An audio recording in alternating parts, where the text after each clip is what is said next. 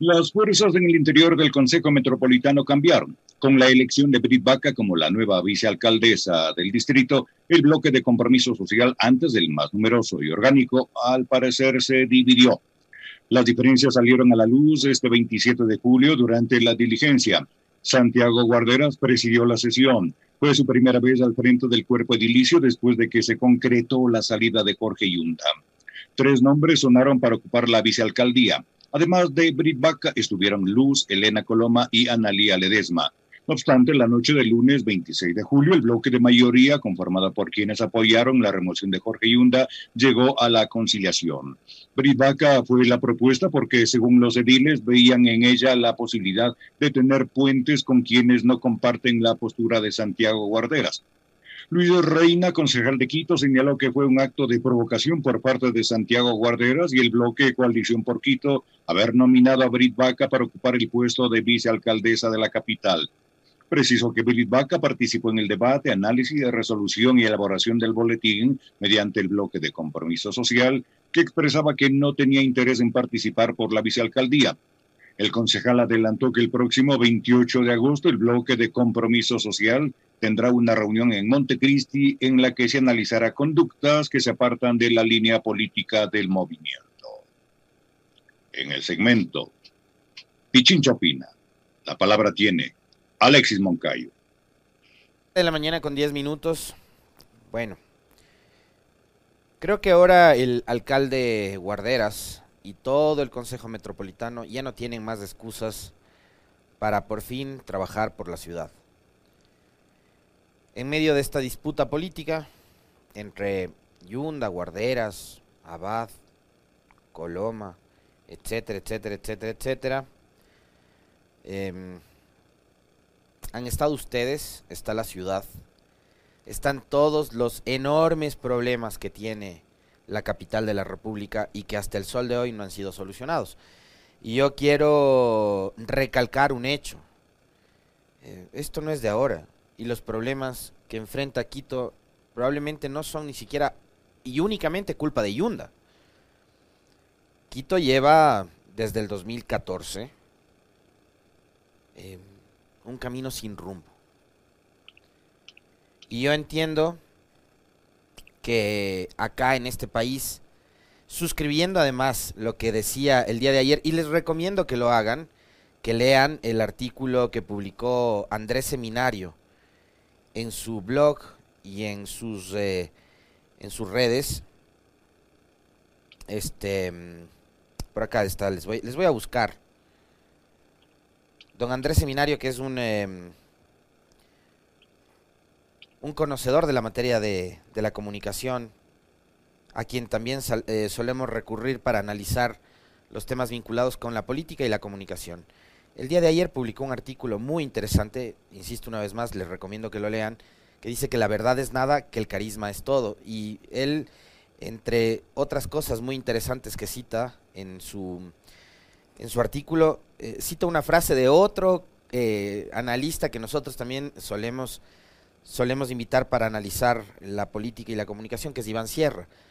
Eh, y dice, si la confianza en la credibilidad de un mensaje se sustenta en la simpatía del mensajero o en la antigüedad del medio o en ambos, es probable que estemos frente a un mensaje cargado de confianza social.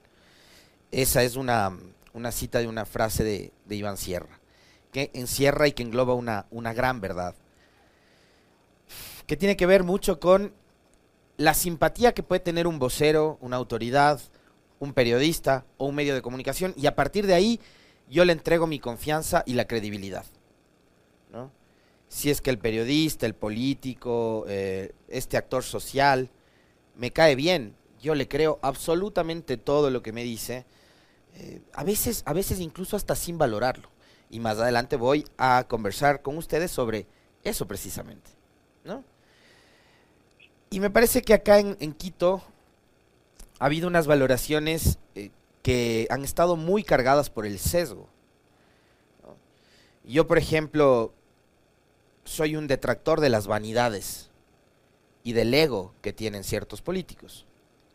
Pero no por eso dejo de reconocer em, en algunos casos las bondades que tuvieron sus administraciones. Uno de ellos, el general Moncayo. A mí me parece que Moncayo, al frente del municipio, eh, tuvo un rol muy importante porque él, por ejemplo, rescató el centro histórico. Entonces, en la época de Moncayo hubo un, eh, hubo un auge de lo que era el centro histórico, ¿no? Y los quiteños nos apropiamos de un lugar que es un verdadero tesoro de esta ciudad, que es el centro histórico. Incluida la calle La Ronda. ¿Recuerdan ustedes lo que era la calle La Ronda hace, no sé, 20 años? Bueno, a pesar de todos los defectos que pueda tener Moncayo, entre esos la vanidad, el otro día bromeábamos a la interna porque parecía que esta ciudad empezó con, la, alcaldía de Moncayo, ¿no? Em, yo le reconozco más allá de su ego y de su vanidad que fue un buen alcalde. Y a mí me pasa lo propio con Augusto Barrera, que al correísmo le cae mal porque lo tilda de traidor. Y a los anticorreístas les cae mal porque le tildan de correísta. Porque claro, la alcaldía de Barrera eh, fue una alcaldía que nació de las entrañas de la Revolución Ciudadana y Barrera ganó por Alianza País y por el correísmo en ese momento. Aunque eso les duele eh, reconocer a algunos que siguen siendo parte del proceso político de la Revolución Ciudadana. Pero yo no voy a dejar de reconocer que Augusto Barrera es probablemente uno de los académicos y uno de los estudiosos que más y mejor conoce Quito y que justamente esas destrezas y esa capacidad que tuvo Barrera le ayudaron a ser una excelente alcaldía. Y esto probablemente si ustedes, digamos, lo que estoy diciendo eh, yo, lo que está diciendo Moncayo me cae mal, Creo que esté equivocado Moncayo, creo que esté errado.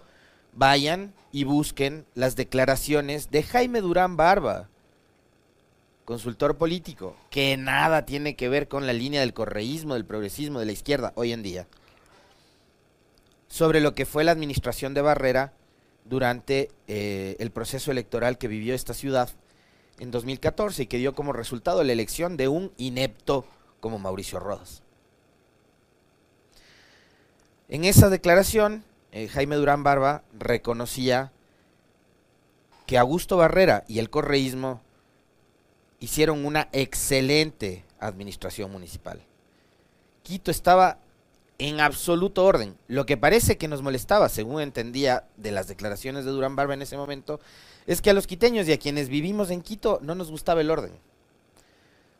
No nos gustaba el orden. Queríamos un poco más de libertad. Insisto una vez más, busquen las declaraciones de Jaime Durán Barba de 2014 sobre la situación de Barrera, de Quito y de Rodas. Y se van a encontrar que un detractor del correísmo decía que la administración de Barrera fue una excelente administración, una gran alcaldía. Quito en orden. Bueno, ¿qué vino después de Barrera? Vino alguien que decía que podíamos vivir mejor. Podemos vivir mejor. ¿Cómo íbamos a vivir mejor? Sin pagar multas, sin que hayan sanciones, sin que a usted le obliguen a estacionar bien su auto, a vivir en un relajo. La cosa es que no hay autoridad por encima suyo que le esté diciendo que tiene que parquearse bien, que tiene que guardar el auto en un parqueadero, que si no le multan, que no ande bebiendo por la vía pública, porque si no le multan, etcétera, etcétera. Y Quito se convirtió en lo que es hoy. Y les digo, a mí no me pesa eh, el hecho de reconocer cuando se hace una buena administración, más allá de las tendencias políticas e ideológicas. Si el inepto de Rodas hubiera hecho una buena alcaldía, más allá de ser social cristiano, de haber sido de Suma, de haberse aliado con Creo, etcétera, etcétera, etcétera, yo les diría a ustedes, vean, hagan una valoración sin, sin el sesgo, sin el sesgo ideológico que pueden tener y reconozcan que Rodas hizo una buena alcaldía. Pero no fue así, fue un desastre. Fueron cinco años, desde mayo del 2014 hasta mayo del 2019, en que Quito se estancó. Cinco años en que Quito se estancó. Cinco años que esta ciudad no vio una sola gran obra. Ah, y por cierto, una de las cosas que yo sí creo se le debe recriminar a Barrera, y no solo a Barrera, sino a quienes dentro de la Revolución Ciudadana le apoyaron en esa tosudez, es el famoso metro. El metro más largo del mundo. Lleva en proceso, ¿cuántos años? Cuatro administraciones municipales, Barrera, Rodas, Yunda y ahora Guarderas. De los años ya perdí cuentas, no me acuerdo en qué año fue que empezó a hablar Barrera del proyecto del metro. No sé si fue en el 2012, en el 2013, 2009, no sé, no me acuerdo. Pero ya, vamos para la década, ¿no? Casi. Hablando del famoso metro. Y hasta el sol de hoy. Es el metro más largo del mundo. No por la extensión que recorre, sino por el tiempo que ha transcurrido para ver si es que finalmente ese proyecto se plasma. Y cuando se plasme, porque yo nunca creí en el famoso proyecto del metro, vamos a ver si es que sirve para descongestionar el tema de la movilidad. Yo soy y siempre fui antes, durante el gobierno de Correa, durante la administración de Barrera, después con Rodas, con Yunda y ahora con Guardera, seguiré siendo un detractor y seguiré sin tenerle fe al proyecto del metro. Ah, gracias René Arias. No solo es el metro más largo, sino también debe ser el más caro del mundo. Porque además por cada mes que pasa de que no está en circulación el famoso metro, hay que pagar millones de dólares. Ese retraso en la negociación durante la administración de Rodas a esta ciudad le costó como 500 millones de dólares. 500 millones más de lo que estaba presupuestado. Este municipio, esta ciudad, usted, los ciudadanos que viven en Quito, están atrapados con una camisa de fuerza que es el metro para manejar el presupuesto. No hay cómo hacer más obras porque está el metro, porque no hay plata para hacer otra cosa porque está el metro. Entonces yo, yo no creo, nunca creí en el famoso proyecto del metro. No sé si con el pasaje que se planteaba de 40 centavos el metro va a ser autosustentable. Dudo mucho que sea así. Los expertos en movilidad, en transporte, en el manejo del negocio sabrán si es que funciona o no funciona así. Pero bueno, es el metro más largo y más caro del mundo. Coincido con, con René Arias, que está atento a nuestro comentario. Pero bueno, finalmente vamos a ver ahora. Ya el alcalde Guarderas tiene dos vicealcaldesas. Y hoy fíjense a propósito de eso, ¿no? Que me parece muy positivo tener dos mujeres al frente de las vicealcaldías en esta ciudad, que creo que es la única además en todo el país que tiene esa posibilidad de contar con, con, eh, con dos vicealcaldías y en este caso dos mujeres. Vamos a ver si es que Quito empieza a marchar. Vamos a ver si es que Quito empieza a funcionar. Vamos a ver si es que el municipio asume ya el rol que le compete y nos vamos olvidando de la bronca política, del celo, del ego, del sesgo, para darle a esta ciudad eh, finalmente un rumbo. Un rumbo que no lo tiene desde hace, insisto, eh, muchísimos años, ¿no? Desde el 2014 en que asumió Mauricio Rodas y que esta ciudad no tiene un proyecto de ciudad. Ha tenido dos intentos de proyecto político personal, el de Rodas, que buscaba salvar a su partido, porque además ahí hay que recordarles algo a los quiteños. Rodas ni siquiera fue el candidato primigenio a la alcaldía por el movimiento Suma. ¿Saben a quién estaba apostando Mauricio Rodas en esa época? A Esteban Paz. Y Rodrigo, el padre de Esteban, le dijo, no te metas. Y ahí a Rodas le toca asumir la responsabilidad, porque si no, su movimiento corría el riesgo de perder em, su registro electoral. esas son cosas que ustedes, los quiteños, los ecuatorianos, no podemos, no podemos olvidarnos. Hay que recordar las cosas que pasan en nuestra ciudad, en nuestro país. Hay que recordar las jugadas de estas políticas que han tenido que hacer estos personajes para salvar su carrera política, su partido, poniendo en juego el prestigio de un municipio que antes era referente no solo dentro del país, sino en el mundo entero. Acá venían de otras, de otras ciudades y de otros países a decirle al municipio de Quito, en otras administraciones, oigan, ustedes hicieron el proyecto este del trole, eh, queremos que nos asistan, que nos asesoren, eh, queremos saber cuál es el modelo, por favor. Y venían, ¿no? Y pedían ayuda. Oigan, ustedes han hecho este proyecto de turismo, el rescate del centro histórico, no sé, vengan. Ustedes se llevaron el aeropuerto a las afueras de la ciudad, ¿cómo lo hicieron? Y venían de otras ciudades, de otros países, insisto, a, decir a, a Quito cómo tenemos que hacerlo. Ahora no, ahora Quito no es ejemplo de nada, no es paradigma de nada. Quito es un desastre, Quito es un desorden Y acá, insisto, hay varios responsables. Responsables también los concejales que han sido parte de este desastre que es el Consejo en estos momentos. Bueno, ahora hay alcalde, dos vicealcaldesas, tienen un camino todavía por recorrer. Ojalá, eso tampoco se convierta en un pretexto, ¿no? Porque la jugada, además, me parece que es, es interesante, porque saben una cosa y saben qué creo yo que va a pasar. Porque además, la señora Brit Vaca, a quien por cierto, si no hubieras llegado a la concejalía por compromiso social, yo hoy no tendría idea de quién es. Porque hay, gente también que dice, yo acá llegué solo, sin la ayuda de nadie, se olvidan. Y sigue siendo la revolución ciudadana ese eh, vehículo y esa herramienta útil para llevar a desconocidos que a ratos terminan convirtiéndose en desleales al Olimpo, ¿no? Ya tuvieron un presidente que fue un traidor, tuvieron un alcalde que tuvo matriz del correísmo porque fue asambleísta de Alianza País en el 2017, después se lanzó solo porque dijo, yo acá me voy solo, y terminó dándoles las espaldas en, otros, en otros asuntos, incluida la campaña electoral de 2021. Y bueno, ahora tienen a esta señora Vaca, ¿no? Entonces, a mí me parece que es inteligente lo que hace Guarderas, porque si a él en este tiempo que le restan, en estos 20 meses, 20, meses, no le resultan las cosas, ¿saben qué respuesta va a tener? Bueno, he tenido dos vicealcaldesas del correísmo que me han impedido trabajar.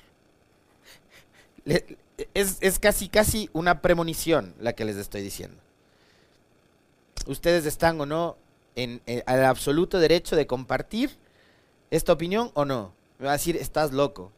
Pero como han funcionado las cosas en este país, créanme que hacia allá vamos. Que el correísmo es el causante del, del estancamiento de Quito. Por esto que les acabo de señalar.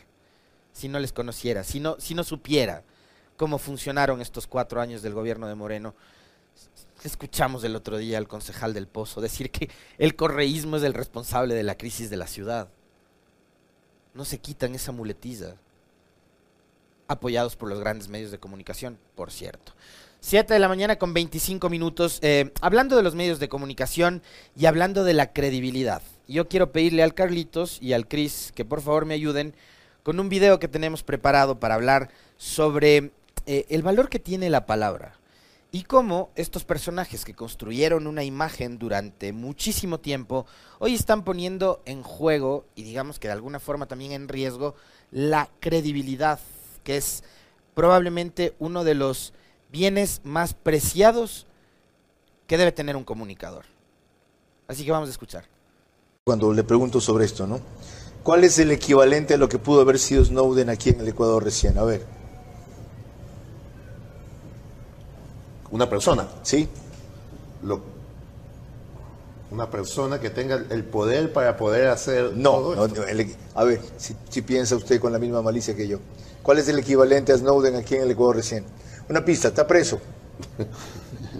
A ver, eh, aquí está preso en el Ecuador. Bueno, no, no, no. se, nota que no son periodistas. O sea, no son mal pensados. Hola, Vini. Pudo haber hecho esto Olavini y ser esto, dicen algunos, la venganza de él después de los accesos que tuvo cuando simplemente usaba un servidor o no sé qué aparato de CNT y porque considera que su prisión es injusta y está asociado con Assange y todo lo que ellos manejan, ¿pudo haber hecho alguien como él eso? Claro que lo, y lo podría hacer, ¿no? No solo él, sino otros grupos. O sea, no, no, no sabemos este, los accesos, la información que se pueda tener y Sin necesidad de que hayan alquilado un sitio de CNT. No conozco los detalles técnicos, pero veo cómo, cómo operan estos expertos, este, estos criminales pueden estar fuera del país. ¿Podemos repetirle, por favor, mijo? Porque no, es que nos inventamos de esto, no está montado ni nada por el estilo, ¿no? Volvamos a escucharle al señor Carlos Vera lanzar acusaciones con cero pruebas. Cuando le pregunto sobre esto, ¿no? ¿Cuál es el equivalente a lo que pudo haber sido Snowden aquí en el Ecuador recién? A ver. Una persona. Sí.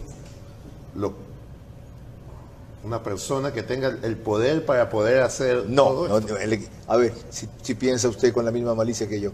¿Cuál es el equivalente a Snowden aquí en el Ecuador recién? Una pista, está preso. A ver, aquí está preso en el Ecuador. Bueno, no, no, no. Ya, se nota que no son periodistas. O sea, no son mal pensados. Hola, Vini. Pudo haber hecho esto, hola, Vini, y ser esto, dicen algunos, la venganza de él después de los accesos que tuvo cuando simplemente usaba un servidor o no sé qué aparato de CNT y porque considera que su prisión es injusta y está asociado con Assange y todo lo que ellos manejan, ¿pudo haber hecho alguien como él eso? Claro que lo, y lo podría hacer, ¿no? No solo él, sino otros grupos. O sea, no, no, no sabemos. Este, los accesos, la información que se pueda tener y Sin todo. no necesidad sé. de que hayan alquilado un sitio de CNT. No conozco los detalles técnicos, pero veo cómo, cómo operan estos expertos, este, estos criminales pueden estar fuera del país. Bueno, no sé a ustedes, pero a mí los dislates de Carlos Vera cada vez me dan más risa. ¿no? Porque además es un propagador de fake news. Es un propagador de fake news. ¿Saben por qué? Porque Olavini ni siquiera está preso, señor Vera. O sea, usted miente de principio a fin. De principio a fin miente. ¿Y sabe cuál es el problema de esto? Que ustedes, propagando odio, propagando mentiras, como lo ha hecho ahora con Olavini, que de paso tengo que decirlo, no tengo nada que ver con Olavini, pero lo que sí me indigna es la mentira y que se usen espacios en los medios de comunicación para difundir las mentiras. Eso sí me indigna. ¿Qué tiene que ver Olavini con el desastre que provocó Andrés Michelena y Marta Moncayo en CNT? Días atrás, aquí tuvimos una entrevista con Adrián Ibarra y hablamos de cómo fue manejada inoperantemente la telefónica en este país. Ahí están las respuestas, no en supuestos hackeos del equivalente a Snowden. Esas ideas y esos disparates que solo pueden generarse en la cabeza de Carlos Vera. ¿Saben cuál es el problema? Que después la justicia se agarra de estos disparates que dice esta gente para abrir procesos de investigación. Y no se dan cuenta de lo peligrosa que es, eh, o lo peligroso que resulta ser una cámara, un micrófono, ¿no? una red social para empezar a lanzar acusaciones sin ningún tipo de fundamento cuando tenemos operadores judiciales que trabajan al vaivén precisamente de y el calor de las redes sociales, del odio, de la venganza, de la revancha que se mueve en esas redes sociales. Vayan bajándole un poco, de verdad. Porque ustedes lo que están haciendo es promoviendo el odio y promoviendo la persecución sin ningún tipo de pruebas ni de argumentos más allá que su animadversión en contra de alguien. ¿Por qué? Porque les cae mal. Y creo que también es una tarea fundamental de los ciudadanos. En serio. Por eso yo ya no veo tele. Porque no quiero seguir envenenándome, ni quiero seguir alimentándome de mentiras.